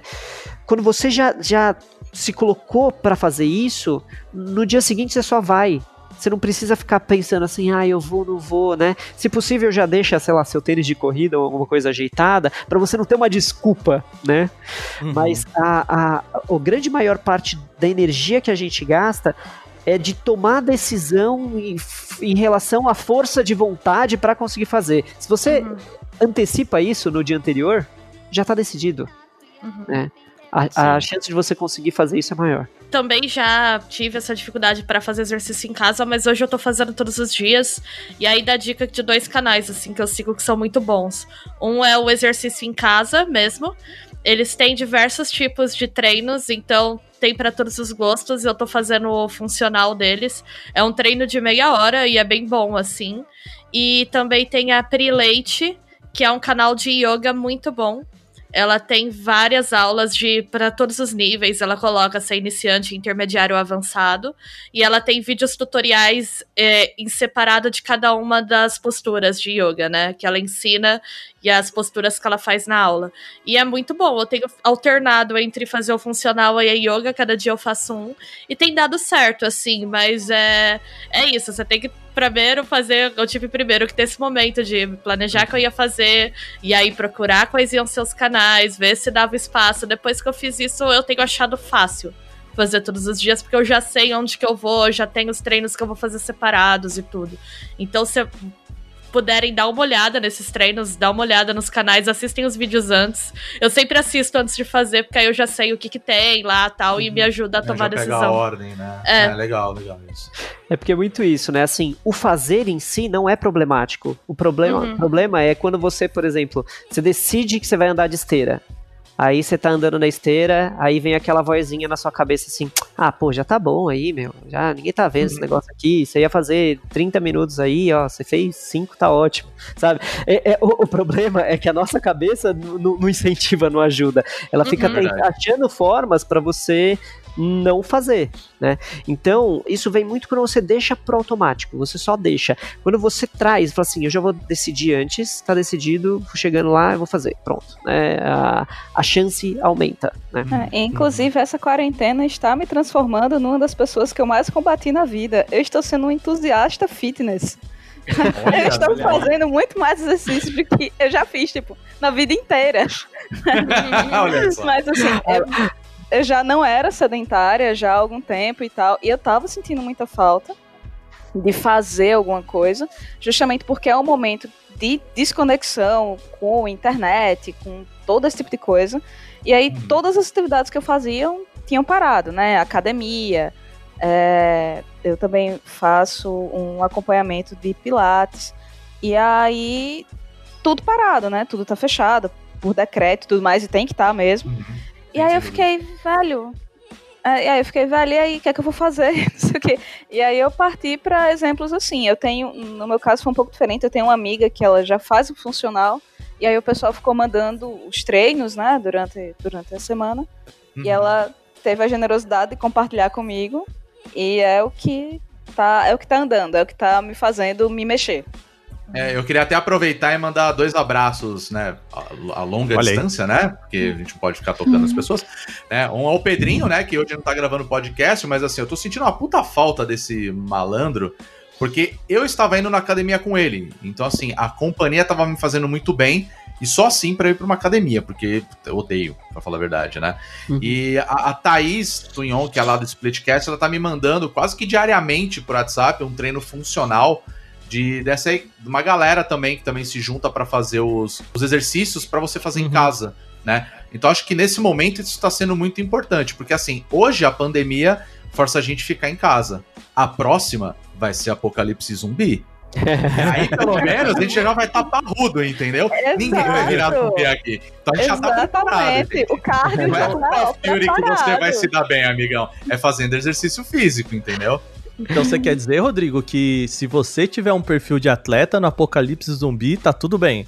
Com certeza. É um perfil de atleta de verdade. É um assim, ah, tem um físico maravilhoso, só que você parece um saco de batata vazio. Não é, senhor presidente? É? Não é só um resfriadinho essa porra, tá? Mas Não, então, é, vamos mas malhar, vamos aí, ficar é, Zumbiland já ensinou pra gente, né? O primeiro passo é o cardio. Exatamente. Isso que o Rodrigo falou é, é bem verdade também, assim, né? Então, por exemplo, uma outra maneira de você se manter em atividades que é mais, às vezes, fácil a gente furar é botando alguém junto com você na jogada. Porque você, você vai pensar, se você fosse sozinho na academia, você ia só acordar e falar, ah, acordar não, vou ficar aqui dormindo. Mas se você combinou com alguém, você pensa assim, putz, cara, o cara já vai estar lá e tal. É, eu vou dar mancada pro cara. furar, né? Exato. E na quarentena dá pra fazer isso, né? Junta um é. grupo de pessoas que você. Que, que, que tá nessa pegada, que tá precisando fazer isso. Fala assim, ó, galera, ó, 10 da manhã, então, todo mundo fecha, ó. A gente vai ligar o webcam e vai fazer os exercícios ali junto, assim, ó. Vou tá Cara, olhando isso web. sensacional, viu? Eu não tinha Cara. pensado nisso. É, entendeu? Assim, você vai dar risada dos seus amigos, entendeu? Assim, Verdade. assim, vira um negócio divertido, vocês estão fazendo um negócio fit aí, assim. E outra, a Alana, assim, eu acho que ela, assim, é, é o modelo de ser humano pro mundo, né? Assim. Isso aí, parabéns, hein, Alana? É. Isso não, gente.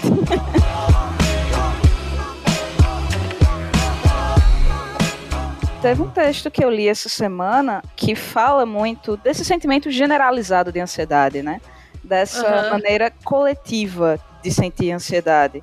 Porque, assim, talvez, a, pelo menos do que foi falado aqui, eu e a Bia, a gente já esteja mais familiarizada com esse nosso sentimento de ansiedade né, Aham. de, de reconhecer e desenvolver, desenvolver ferramentas para lidar com isso. Mas eu noto que isso tem sido sentido justamente de maneira coletiva. E eu acho que dá pra gente colocar na descrição do, Nos do- links do post. os links do post, obrigada. O texto é em inglês, mas é uma tradução direta que eu vou fazer aqui, que é do Harvard Business Review, que é o esse desconforto que você está sentindo é luto. Pode Uau. ajudar. Assim, é, e pode ajudar, assim, me ajudou, pelo menos, a, a entender esse momento e a me sentir melhor no sentido de buscar ferramentas para lidar com isso.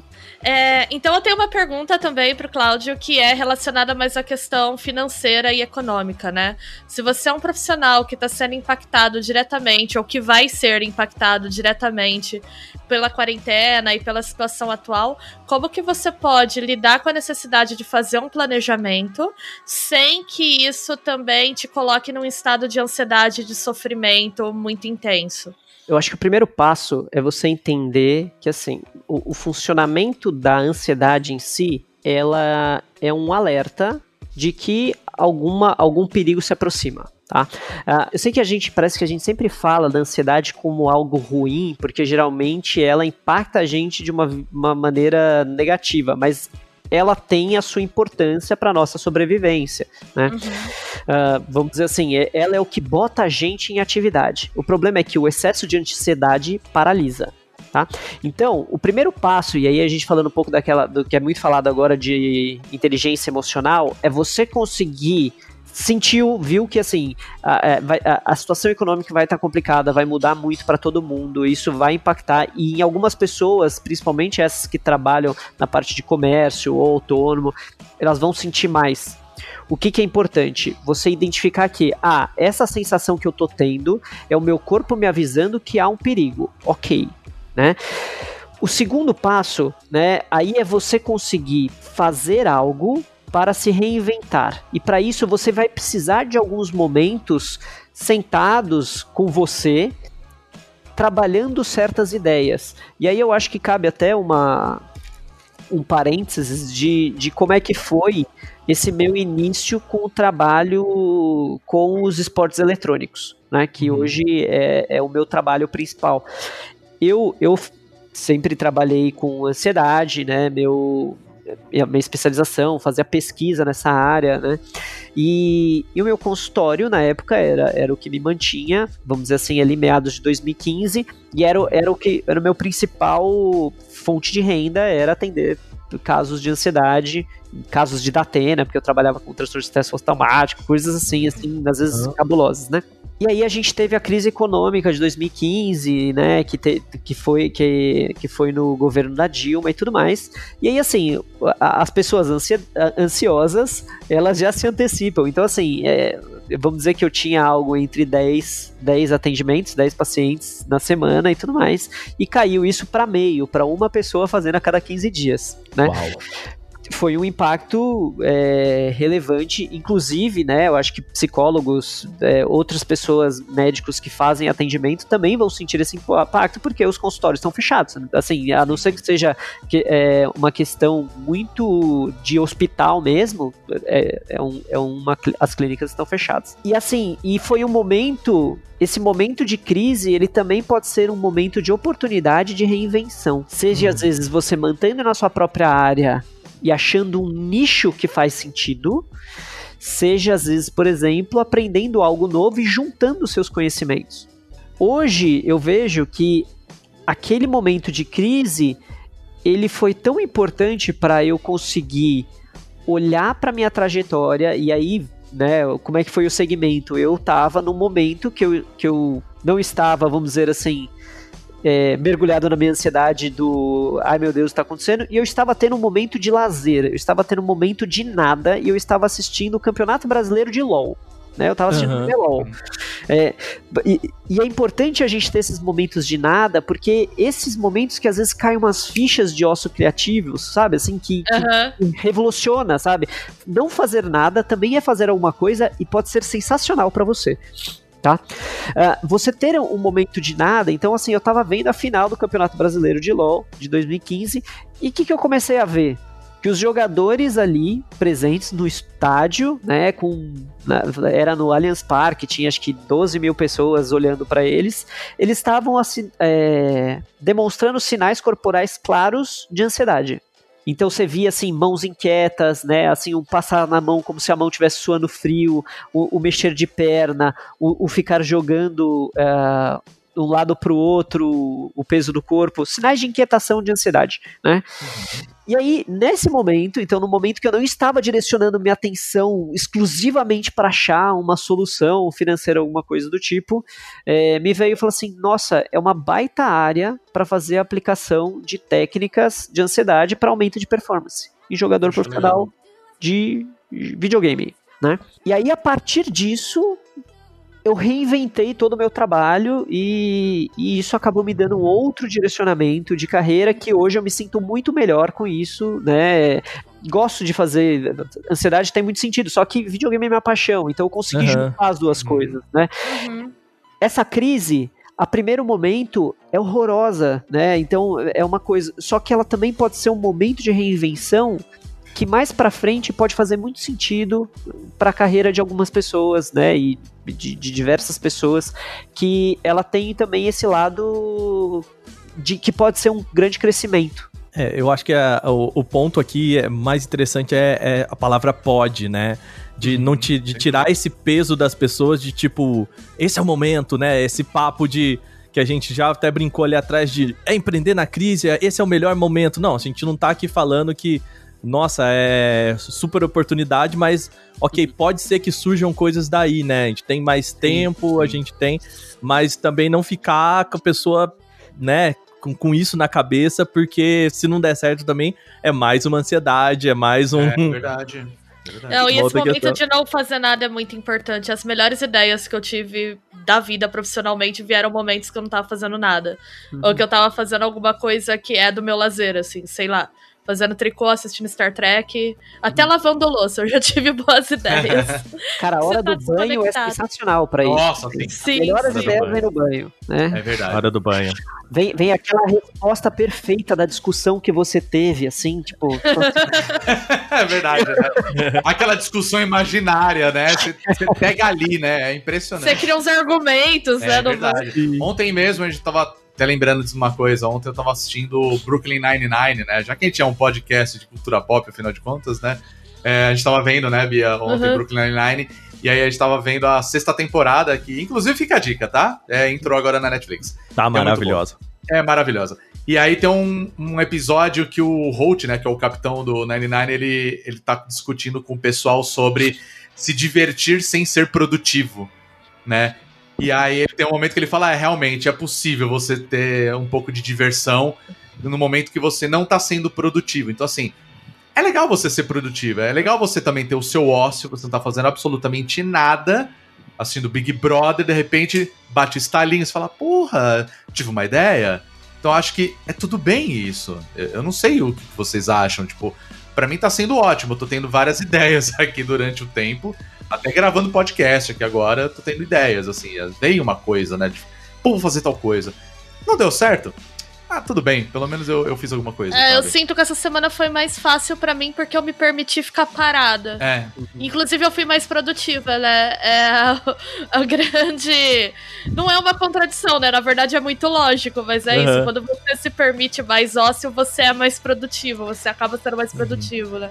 É que aí eu acho que entra numa outra questão que pode dar, às vezes, um outro podcast, que seria, assim, a necessidade de ter controle. Hum, ah, sim, total. Realmente? Que é a questão do ansioso, né? É. é a questão da minha vida. É o que eu mais discuto na terapia, é isso, gente. Porque o, o que acontece, né?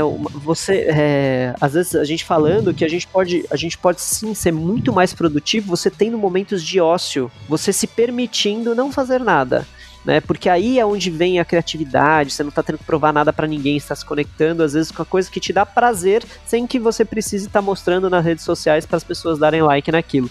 É, só que Uh, vem até essa noção da culpa, né? Ah, não, não estou uhum. fazendo nada ou alguma coisa do tipo, porque assim, as pessoas elas teriam que ter controle o tempo todo é, de nada sair fora do planejado. Mas aí também dá um outro podcast só de.